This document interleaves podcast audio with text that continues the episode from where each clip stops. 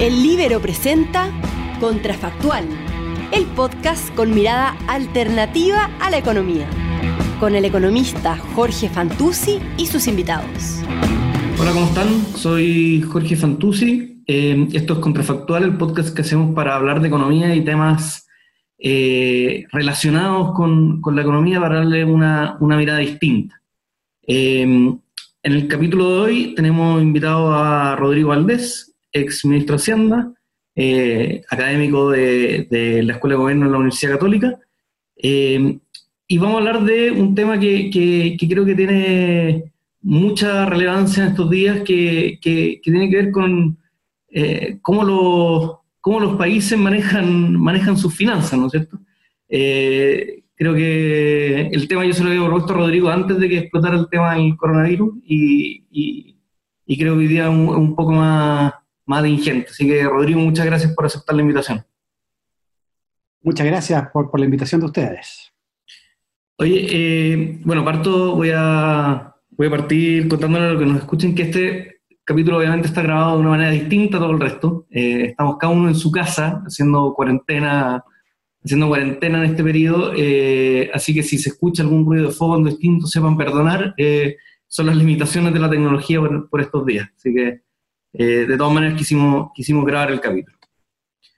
El ancho de la banda de internet es el que nos juega la, sucio acá, ¿no? Porque estamos todos usando distintas tecnologías para trabajar desde las casas. Claro, que es un problema parecido al que tiene el de quedarse en la casa desde un punto de vista de teoría de juego, ¿eh? pero eso lo podemos hablar otro día, eh, pero entretenido ahí el, la acción colectiva. Oye, Rodrigo, te, quiero preguntar, quiero partir preguntando por el tema del gasto. Recién el, el Ministerio de Hacienda tuvo que salir a hacer un anuncio de de, un paquete de medidas eh, para tratar de paliar los efectos económicos que va a tener el, coronavirus. Y, hay una discusión que, me ha tocado seguir que, tiene que ver cómo se financia el gasto en una situación como esta. ¿Tiene sentido que sea a través de, deuda? Bueno, em, depende si los gastos van a ser permanentes o transitorios al final, ¿no? Los países que se meten en problemas fiscales graves son aquellos que gastan persistentemente más sobre sus ingresos.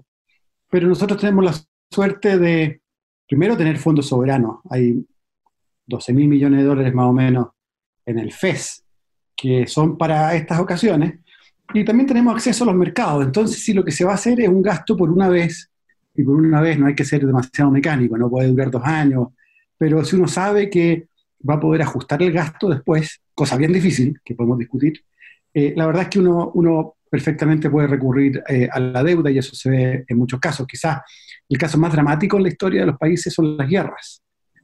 Se ven aumentos de deuda muy significativos durante las guerras y después declina. Declina porque se va pagando, muchas veces también porque hay demasiada deuda y se licúa de alguna manera. Pero yendo al punto de fondo, creo que es perfectamente posible financiar esto con una combinación de deuda y de, y de uso de los fondos eh, creo que sería una mala idea discutir eh, eh, subir impuestos para financiar esto. De hecho, había, gente, había gente en el Congreso proponiendo subir impuestos y mucha gente le contestó, bueno, en todo caso lo que deberíamos estar haciendo es bajar impuestos, ¿no es cierto? ¿Cuál, es la lógica que, tiene, que tiene esa discusión? A ver, yo creo que la discusión de las políticas sobre impuestos, carga tributaria, tiene una, una lógica profundamente ideológica, ética, política, ¿no? El tamaño del Estado es muy difícil de determinar desde la pura técnica. Eh, yo prefiero hablar de que los estados sean sostenibles. Eso quiere decir, si la sociedad se pone de acuerdo y quiere más gastos permanentes, tiene que tener más ingresos y más impuestos. Si la sociedad quiere un estado más chico, necesita menos impuestos. Y esa es una discusión súper legítima, con pros y contras, pero que no podemos solucionar desde el punto de vista de, de, lo que dice la técnica, simplemente porque va mucho más allá. Cosa distinta es empezar a ver hasta cuánto se puede gastar sobre los ingresos en un periodo, dos periodos, eh, si se pueden tener déficit por algún rato. Eso ya es más discutible, ¿no? Y lo que yo diría a estas ideas de subir impuestos justo ahora es que dejemos esa discusión para un poco más adelante. Es muy importante esa discusión, hay que hacerla con calma, pero tiene que ver con el tamaño del Estado, no tiene que ver... Con cómo salir de una crisis. exactamente, ¿qué es temporaria, va a haber que gastar más de lo que el gobierno dijo que iba a gastar, creo yo, pero, pero que es temporario y ese tiene otra naturaleza.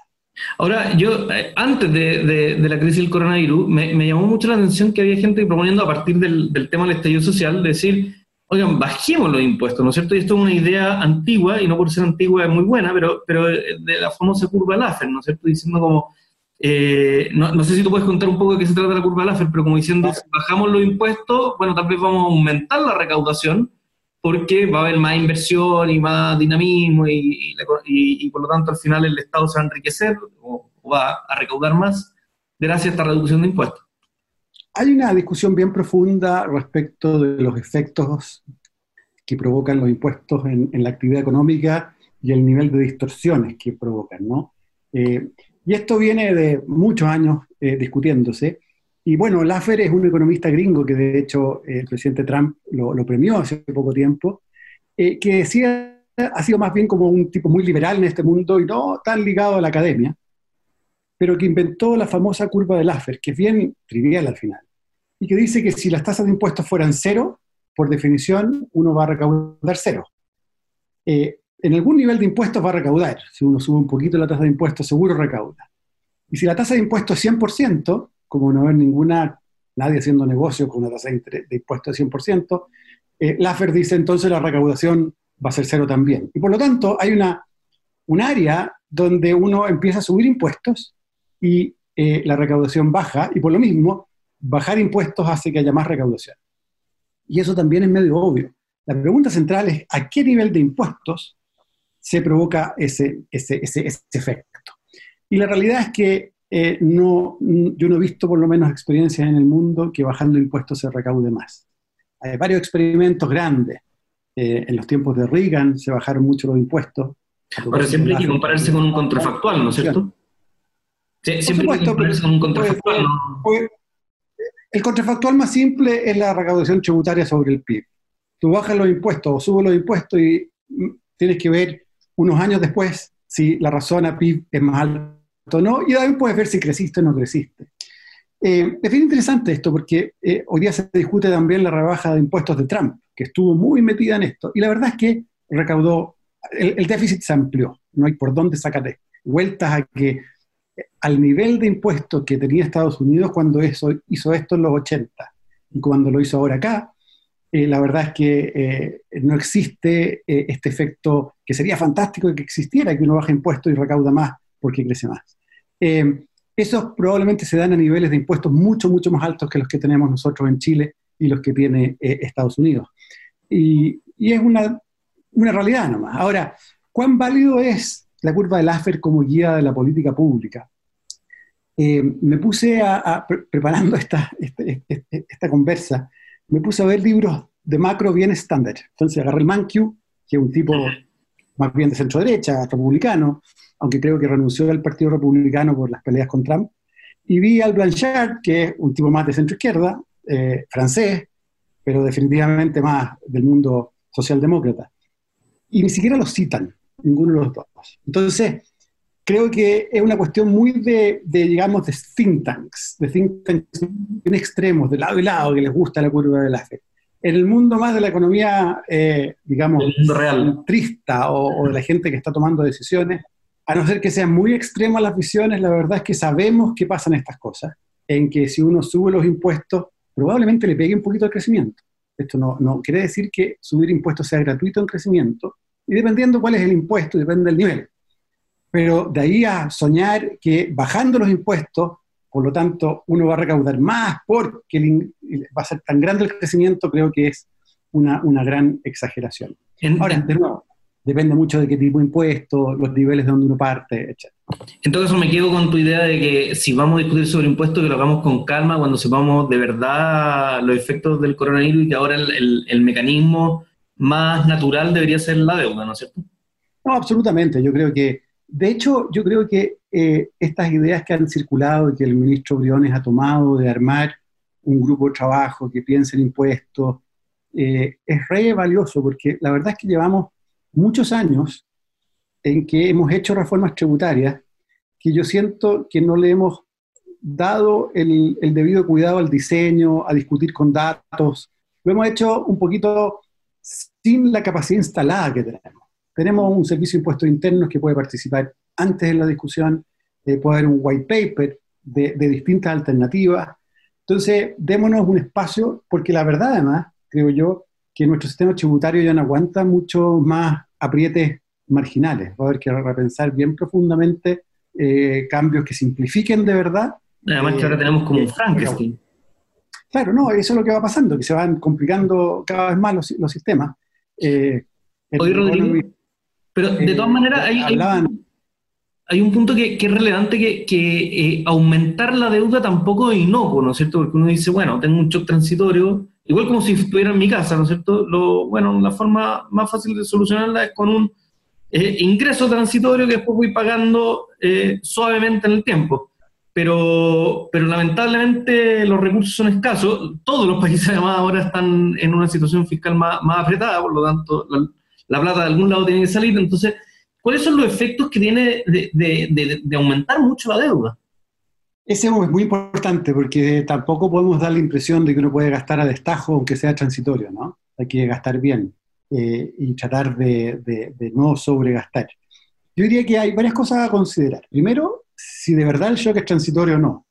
Eh, muchas veces sucede que uno se mete en un programa de gasto y resulta que se hace más persistente. Cortar gastos transitorios eh, es casi tan difícil como eliminar impuestos transitorios.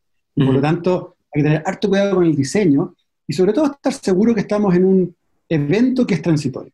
Eh, creo que el tema del coronavirus, por ejemplo, todo lo que he visto yo es que de verdad debe ser un evento transitorio. Puede durar varios meses, puede ser un desastre en profundidad, pero nadie está pensando que esto es para siempre. Tendremos vacunas, tendremos remedios, etc. Pero puede tener una, el shock, el shock de una sola vez, digamos tres meses, puede tener una cola larga también, ¿no es cierto?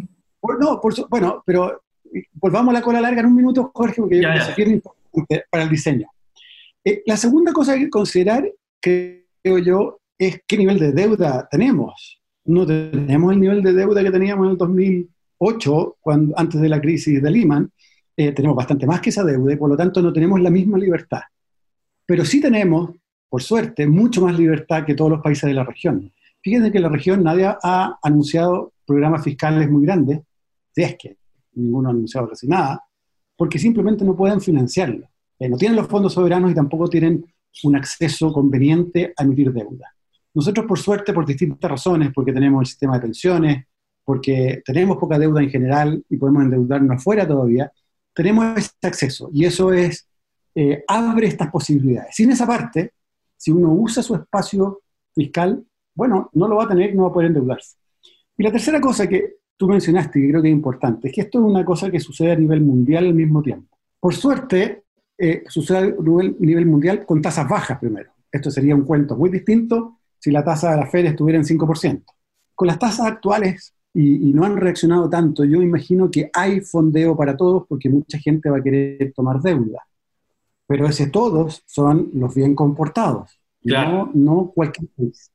Y puede que a, mismo, a nosotros mismos, por ser un mercado emergente, nos cueste más adelante tomar deuda. Y por lo tanto, yo sería muy pragmático eh, y muy, eh, digamos, ir evaluando día a día cómo van a financiar estas cosas del gobierno. Si conviene emitir o no conviene emitir, porque eh, la salida de capitales del mundo emergente estos días ha sido brutal, más grande que la del 2009.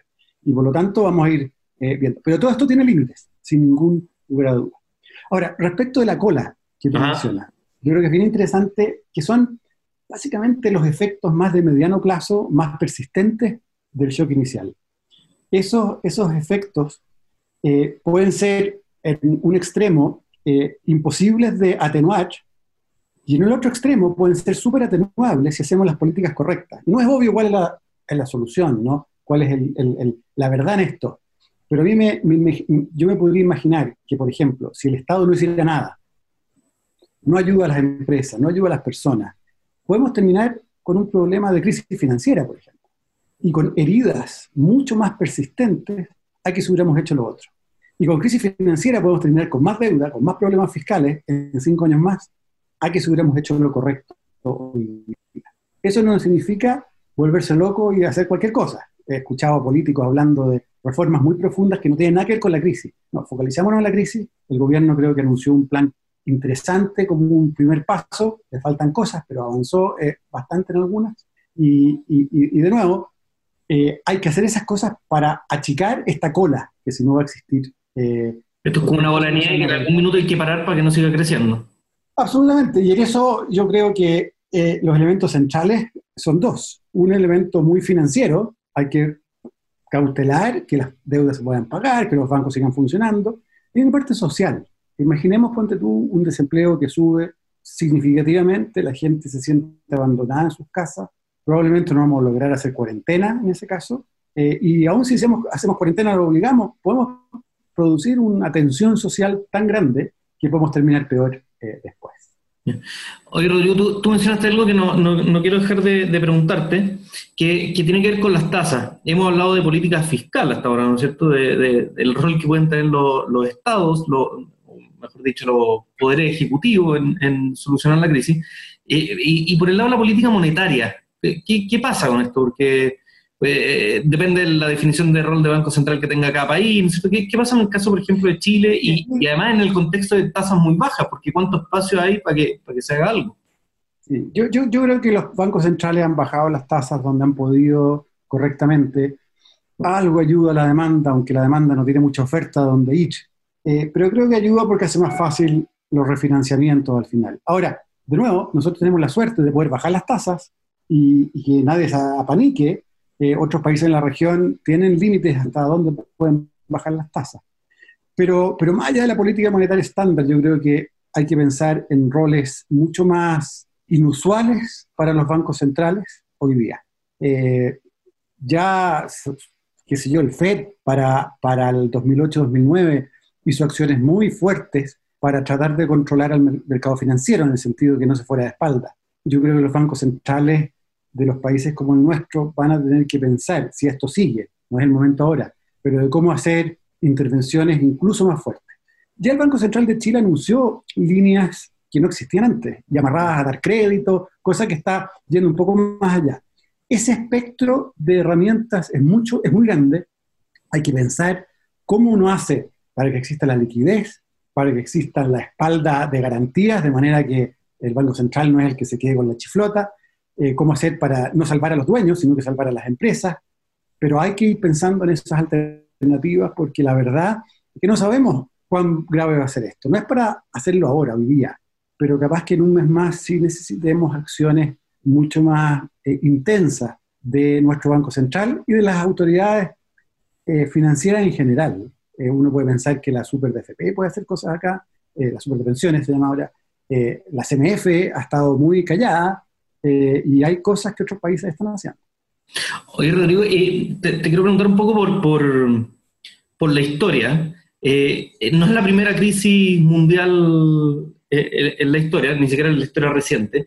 ¿En qué se parece en la situación actual a, no sé, tal vez a las últimas experiencias que, que, hemos tenido? ¿Qué aprendizajes se, se, pueden tal vez extrapolar de, de esas crisis a la situación actual?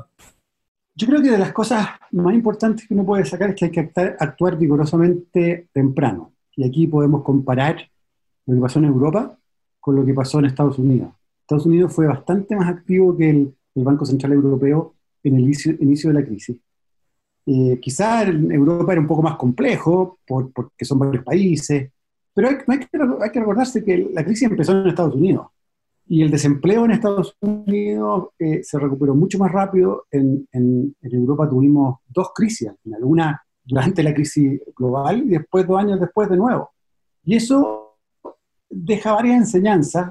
Decía que la acción rápida e intensa es importante. Otra que es muy importante es que hay que limpiar las hojas de balance rápido, eh, una vez pasado esto. O sea, una cosa es la crisis misma, pero hay que reconocer las pérdidas, eh, rápidamente después de que haya pasado la crisis, de manera que las empresas, los bancos, queden eh, en, buena posición para hacer nuevos negocios. Lo que pasó en Europa fue que los bancos quedaron eh, muy débiles después de la, crisis de, del 2008-2009 y entraron en problemas posteriormente. Lo mismo pasó con, las deudas fiscales, o sea, aparte del problema fiscal europeo es Grecia, es España, es Portugal, eh, porque eh, sobrehicieron lo fiscal, primero, inicialmente, y no tuvieron un acompañamiento de la política monetaria del ECB que tuvo que actuar mucho después y mucho más, eh, y dejar a los alemanes harto más clavados de lo que habría sido si hubieran actuado a tiempo. Entonces, yo creo que eh, eh, es bien importante atreverse a actuar a tiempo porque demorarse es complicado y básicamente limpiar lo más posible las hojas de balance mientras, mientras a la primera oportunidad para poder volver a crecer.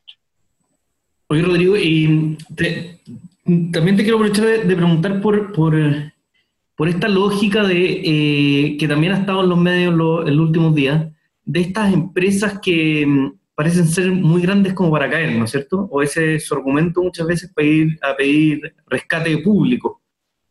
Eh, ¿Qué opinas tú de eso? Porque no, no, es un debate, es un debate que, que, que, en el caso de la última crisis en Estados Unidos estuvo muy, muy abierto, ¿no es cierto? Fue, fue, bien, fue bien discutido, pero eran básicamente instituciones financieras, ¿no es cierto? Hoy día lo estamos viendo en otros tipos de, de, empresas. ¿Qué, ¿Qué, opinas tú de eso? Sí, Estados Unidos hay que acordarse que salvó también a la, a la industria automotora, ¿no? Y, y, en Europa se salvaron también a, a muchos bancos y, y, algunas otras, otras industrias. Pero esta, esta es una crisis distinta, que no, no es financiera inicialmente. Yo creo que es una discusión eh, bien compleja, ¿no? Aquí no hay un blanco y, negro muy obvio. Eh, creo que tenemos que estar preparados para hacerlo. Eh, eso significa, por ejemplo, tener las facultades y sobre todo los diseños correctos para poder intervenir, aunque no se usen. en Estados Unidos se pensó mucho y muy rápido, porque tenemos que hacerlo rápido, cómo se interviene una empresa. Por ejemplo, darle un, crédito así nomás es muy mala idea. Pero, por ejemplo, eh, hay maneras de inyectar capital nuevo sin que el Estado tenga que ser dueño de esa empresa en el largo plazo, pero que sí tome alguna parte del riesgo financiero de la empresa, que se pague primero que los, que los, que los, que los, que los dueños, que los dueños tengan los incentivos de seguir trabajando y apoyando a la empresa. Todas esas cosas hay que mirarlas y ver si las vamos a usar o no. Yo creo que es muy pronto saber si es necesario eh, esta intervención. Eh, va a haber que hay varias complicaciones. Una complicación de algunas empresas que son transnacionales y eso es un problema entre países. Hubo bancos, un banco belga francés, por ejemplo, que fue una, un parto de los montes durante la crisis, de quién se hacía cargo. Eh, también tenemos que ver cuán expuesto está nuestro sistema bancario a las empresas grandes que eventualmente tienen problemas. Si una empresa no tiene ninguna ligación con el sistema bancario, es bien distinto a un caso en que un banco podría sufrir si es que sufre una empresa hay que ver cuánto empleo genera, cuánto es su ligazón al resto de la economía. Entonces, es bien difícil y me imagino particularmente eh, eh, difícil es decidir cuáles sí y cuáles no. Eh, bueno, Rodrigo, pero, no tener argumento pensados es la peor. Ah, hay, como un argumento dando vuelta que, que, que, voy a tratar de parafrasear, pero es, oye, estas son grandes empresas, muchas de, esas, muchas de estas empresas saben que sus flujos se van a recuperar después, a decirlo con todas sus letras, las líneas aéreas, ¿no es cierto? Eh, que se van a recuperar después, eh, porque la gente va a empezar a volar de nuevo. Entonces, pueden tener acceso a, por ejemplo, créditos privados. ¿Por qué no dejamos toda esa plata de rescate para estas grandes empresas en vez de usarla para las que tienen acceso a créditos privados?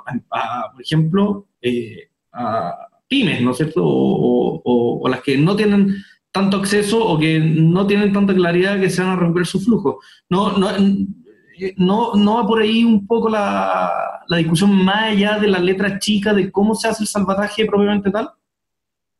Si estuviéramos seguros que algún privado va a comprar y que la empresa va a sobrevivir porque la verdad es que es ilíquida hoy pero todos sabemos que en tres años más va a ser un negocio correcto, yo no intervengo ni loco, ¿para qué? El mercado se hizo cargo.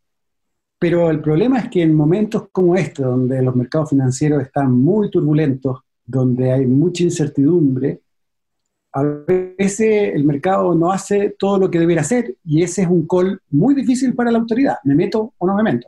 Debiera tener el sesgo a no meterse, pero ese sesgo a no meterse no significa amarrarse las manos siempre, porque pueden haber oportunidades que sea necesario meterse, porque es más catastrófico aún no haber intervenido.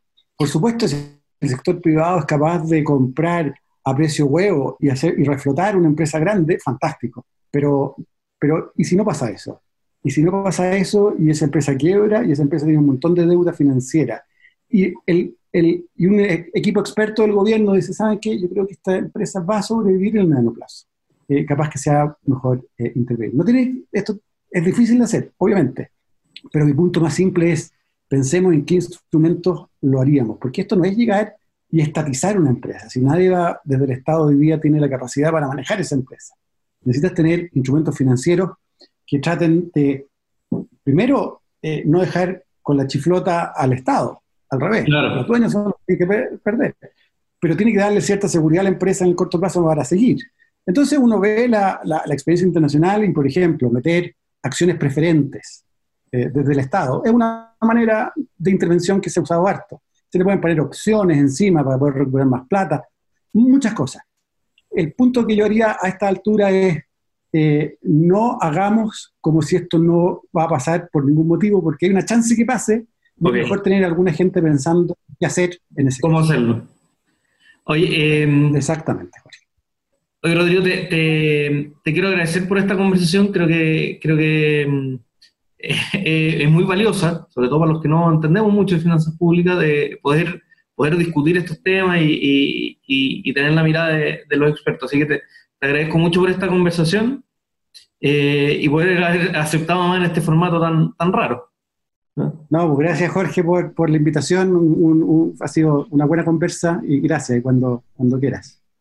Bueno, esto es Contrafactual, el podcast que vamos a hablar de economía y todos los temas relacionados para darle otra, otra mirada a, temas tan importantes como las finanzas públicas y qué, y, qué hacen los países para, para sobrepasar esta eh, crisis como la que estamos a punto de entrar en Chile. Así que bueno, muchas gracias.